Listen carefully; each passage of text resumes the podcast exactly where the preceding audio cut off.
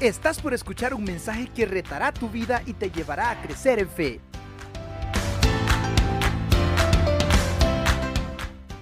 Por favor, acompáñeme leyendo su palabra en Mateo 25, de los versículos 31 al 40 y luego pues a una oración inicial. Cuando el Hijo del Hombre venga en su gloria y todos los santos ángeles con él, entonces se sentará en su trono de gloria y serán reunidas delante de él todas las naciones. Y apartará los unos de los otros como aparta el pastor las ovejas de los cabritos. Y pondrá las ovejas a su derecha y los cabritos a su izquierda. Entonces el rey dirá a los de su derecha, Venid, benditos de mi Padre, heredad el reino preparado para vosotros desde la fundación del mundo. Porque tuve hambre y me disteis de comer Tuve sed y me disteis de beber. Fui forastero y me recogisteis. Estuve desnudo y me cubristeis. Enfermo y me visitasteis. En la cárcel y vinisteis a mí. Entonces los justos le responderán diciendo, Señor, ¿cuándo te vimos hambriento y te sustentamos? ¿O sediento y te dimos de beber?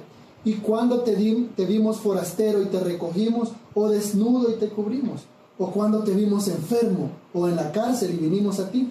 Y respondiendo el rey les dirá, de cierto os digo que en cuanto lo hicisteis a uno de estos mis hermanos más pequeños, a mí lo hicisteis. Oremos hermanos. Padre amado, te damos gracias por permitirnos tiempos de refrigerio en familia. Juntos meditar en tu palabra también, Señor. Que tu Espíritu esté presente en medio de nuestra reflexión, que hable siempre a nuestro, permitiendo vivir las cosas que tú nos muestras a través de la escritura. Que podamos también identificarnos con tu enseñanza, con tu misión y ponernos en tu lugar y en el de nuestro prójimo. Te lo pedimos en el nombre de tu Hijo amado, nuestro Señor Jesucristo. Amén. Todos hemos escuchado probablemente algunos dichos y refranes sobre los zapatos del otro. No quisiera estar en sus zapatos, decimos. O cada quien sabe dónde le aprieta el zapato. Y otros, es muy bueno que como creyentes tengamos siempre en mente este concepto, especialmente en tiempos difíciles como el que vivimos. Siempre es bueno practicar ponerse en los zapatos de los demás y en estos días se vuelve algo crucial para nuestro servicio al prójimo, a los hermanos de nuestra iglesia y amar y servir a nuestras familias. Si hay alguien que practicó y promueve esta idea del zapato ajeno, es nuestro Señor Jesús. Él no solo lo practicó, sino que dejó muy clara su expectativa de vernos también a nosotros considerando la situación de los demás, siendo sensibles a sus necesidades y haciendo algo al respecto. Nuestro pasaje de esta noche habla por sí solo. Podemos aprender algunas verdades desde la perspectiva del Señor, las cuales nos permitirán imitarlo mejor en servir a los santos, amar a nuestro prójimo, la humanidad y amar y cuidar a nuestra familia a nuestros cónyuges e hijos. Para comenzar, desde los evangelios podemos afirmar con toda seguridad que nuestro Señor no se limitó en su actuar. Él se puso en nuestros zapatos. Así como el conocido refrán, Él siempre ha sabido dónde nos aprieta el zapato, no solo como humanidad, sino también como individuos. El pasaje de esta mañana eh, lleva este interés de Dios en el ser humano y en su bienestar hacia el mayor límite posible. Venid, benditos de mi Padre, dice heredad el reino preparado para vosotros desde la fundación del mundo. Sinis. Luego de esa declaración, como buenos evangélicos, comenzaríamos muchos de nosotros a sacar nuestro manual de conceptos doctrinales para ayudarle a determinar quiénes heredan el reino de acuerdo a nuestros términos de fe. Pero todo eso queda inmediatamente a un lado al escuchar que le entrega el reino a los que cuando cuidaron a uno de estos mis hermanos más pequeños, o sea, los más necesitados, me cuidaron a mí, dice parafraseado en mis palabras el versículo 40. Qué difícil es escuchar esas palabras, y tratar de explicar por qué no pegan con mi concepto de tan solo creer en Él. Y digo mi concepto porque creer en Él, tener fe, es, de acuerdo a la misma Biblia, no desmayar, ser valiente, luchar y hacer todas esas cosas para bienestar del más pequeño. El milagro más grande de todos los tiempos, del cual podemos hablar hoy en día, es el de Dios viniendo a vivir en medio de sus hijos, a través, por supuesto, de nuestro Señor Jesucristo. ¿Qué mejor forma de ponerse en nuestros zapatos que humillarse a sí mismo tomando forma de siervo? Y para hacerlo más cercano, más real, más genuino, no vino con corona y cetro, sino que se fue hasta lo más bajo, hasta lo más escaso, al punto de nacer en un lugar extremadamente pobre. ¡Qué entrada! ¿No le parece? El sufrimiento y sacrificio de Jesús en la cruz nace de su amor por nosotros, su creación, la humanidad, nace de una empatía con nuestra situación de confusión, de sufrimiento y de desesperanza. El esfuerzo de Dios es tal, dice la Escritura, que se adentra en nuestro ser con un interés extremadamente amoroso. Esto lo hizo con todo un pueblo, al ver su desesperanza, su aflicción, su opresión, como leemos en el capítulo 3 de Éxodo, de los versículos 7 al 8. Dice, ciertamente he visto la opresión que sufre mi pueblo en Egipto. Los he escuchado quejarse de sus capataces y conozco bien sus penurias. Así que he descendido para librarlos del poder de los egipcios y sacarlos de ese país, para llevarlos a una tierra buena y espaciosa, tierra donde abundan la leche y la miel. Y entonces los sacó y puso su tienda en medio de las polvorientas tiendas de ese pueblo. Pero él también se pone en los zapatos del individuo, de nosotros como personas, como dice el salmista en el Salmo 139 de los versículos 1 al 5. Señor, tú me examinas, tú me conoces, sabes cuándo me siento y cuándo me levanto. Aún a la distancia me lees el pensamiento. Mis trajines y descansos los conoces. Todos mis caminos te son familiares. No me llega aún la palabra a la lengua cuando tú, Señor, ya la sabes toda. Tu protección me envuelve por completo, me cubres con la palma de tu mano.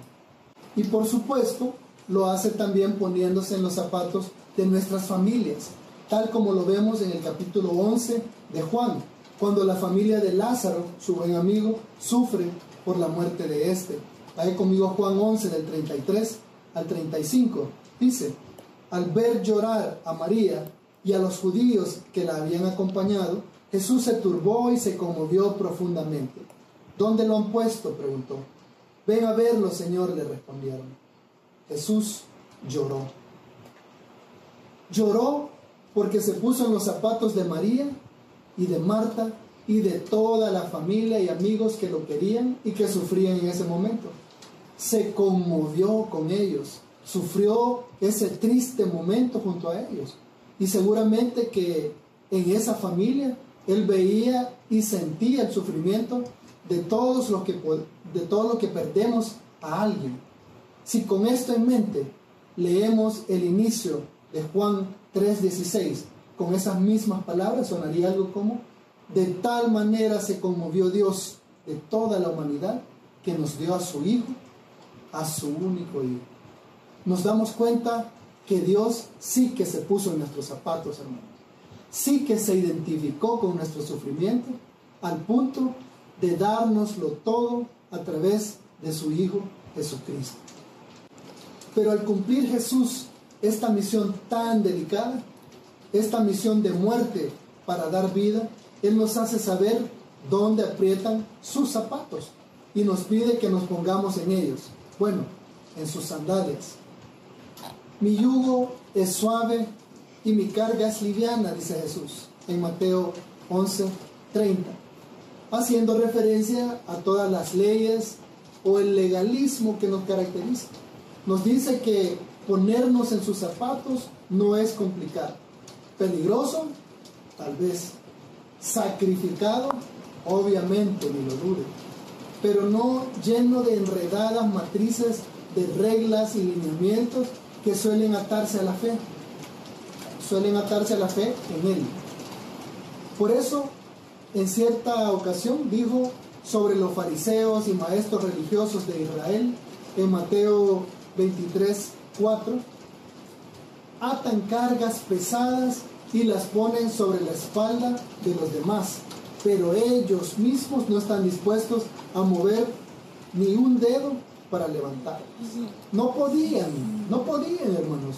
Muchas reglas son puestas para las demás personas como algo vital para ser aceptados, pero los que las enseñan no pueden, no quieren o ni siquiera se molestan en intentar cumplirlas.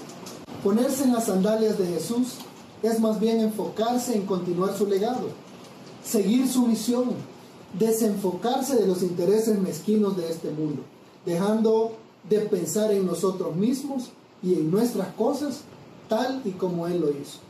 Nos dice la escritura en la carta a los Colosenses capítulo 3, versículos del 1 al 4. Si pues habéis resucitado con Cristo, buscad las cosas de arriba, donde está Cristo sentado a la diestra de Dios. Poned la mira en las cosas de arriba, no en las de la tierra, porque habéis muerto y vuestra vida está escondida con Cristo en Dios.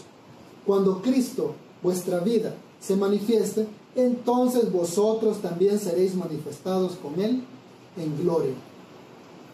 Ponerse en los zapatos del Señor es procurar entender todo lo que Él dejó y todo lo que Él sacrificó y todo el sufrimiento y pesar que Él adoptó en su vida. Ponerse en sus zapatos es pensar en todas las comodidades que hizo a un lado por usted, por mí, por todos nosotros. Todo el tiempo que tomó por algo que Él consideró muy importante. Ponerse en sus sandalias es no ignorar sus palabras para reemplazarlas con nuestras propias ideas y conceptos.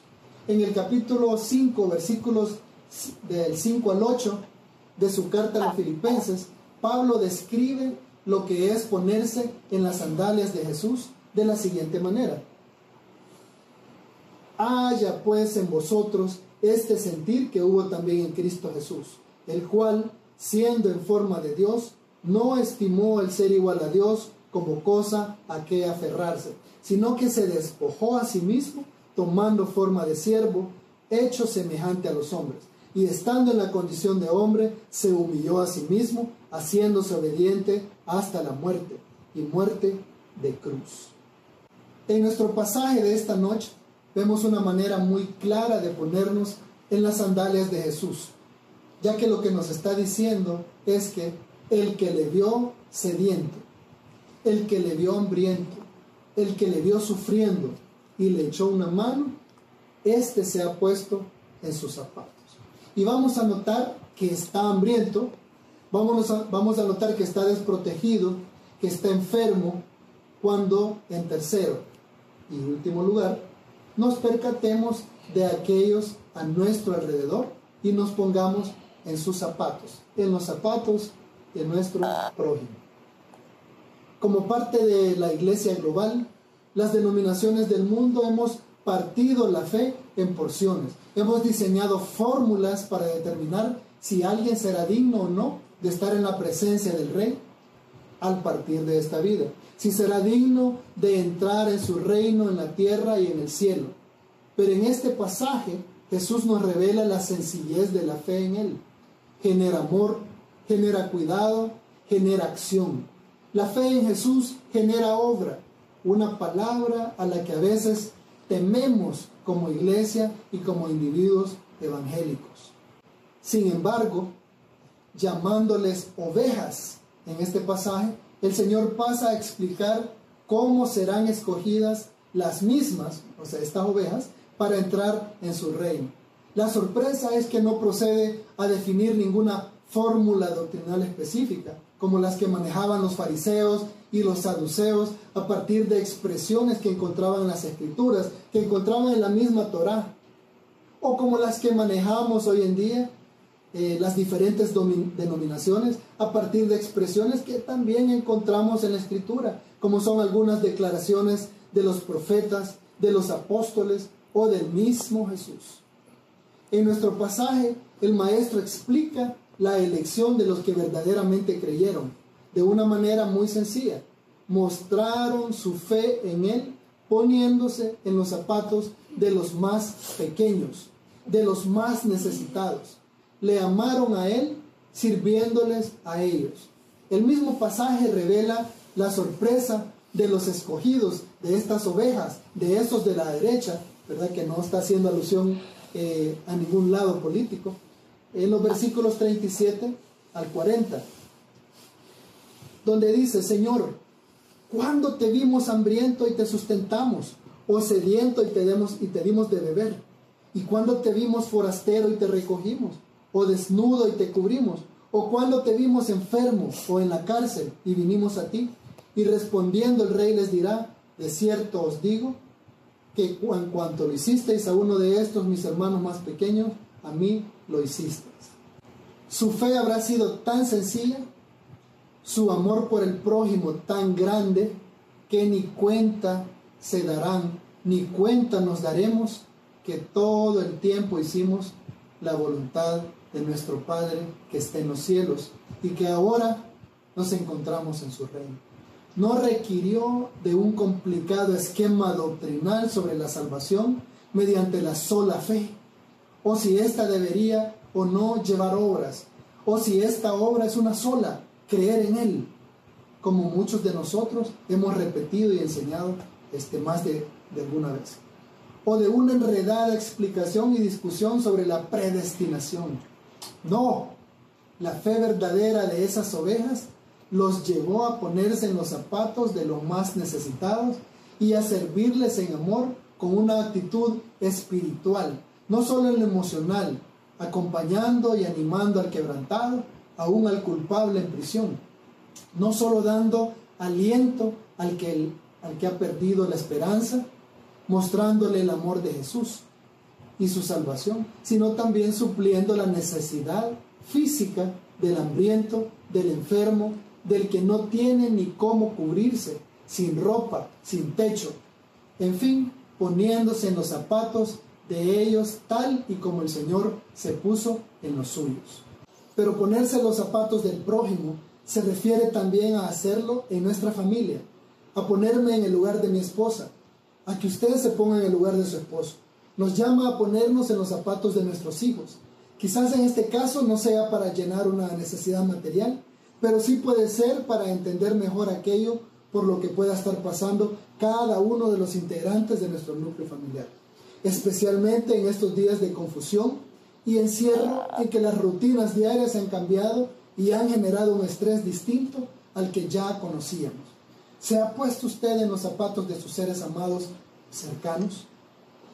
los está viendo como los ve su Padre, con el mismo amor, les está sirviendo con el mismo sacrificio, está haciendo liviana su carga o está poniendo más carga sobre su familia de la que esta pandemia ya está poniendo sobre ella.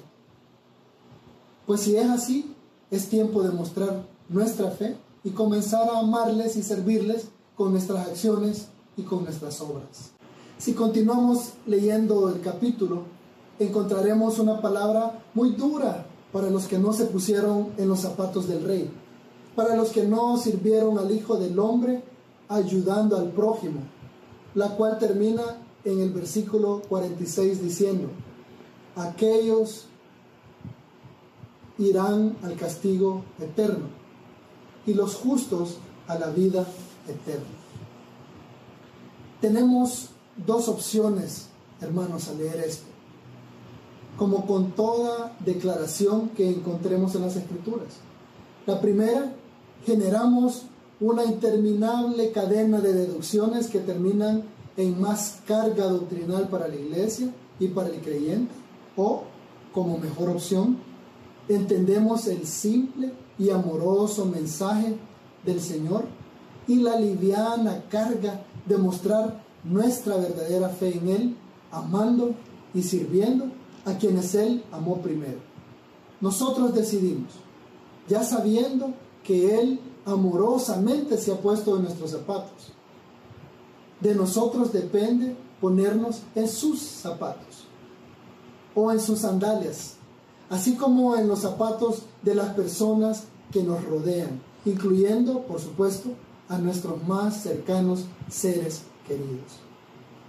Doy gracias a Dios porque sé que como iglesia hemos entendido esto y nos, y, nos hemos puesto en las sandalias del Señor y en los zapatos de los más necesitados cada vez que hemos, que hemos podido, ya sea en la iglesia, en la calle o en nuestra familia. El Señor les bendiga y les siga usando en todas estas esferas. Abrazos familia. ¿Estás listo para más? Acompáñanos presencialmente los miércoles a las 7 de la noche y domingos desde las 10 de la mañana. Somos Auditorio Cristiano.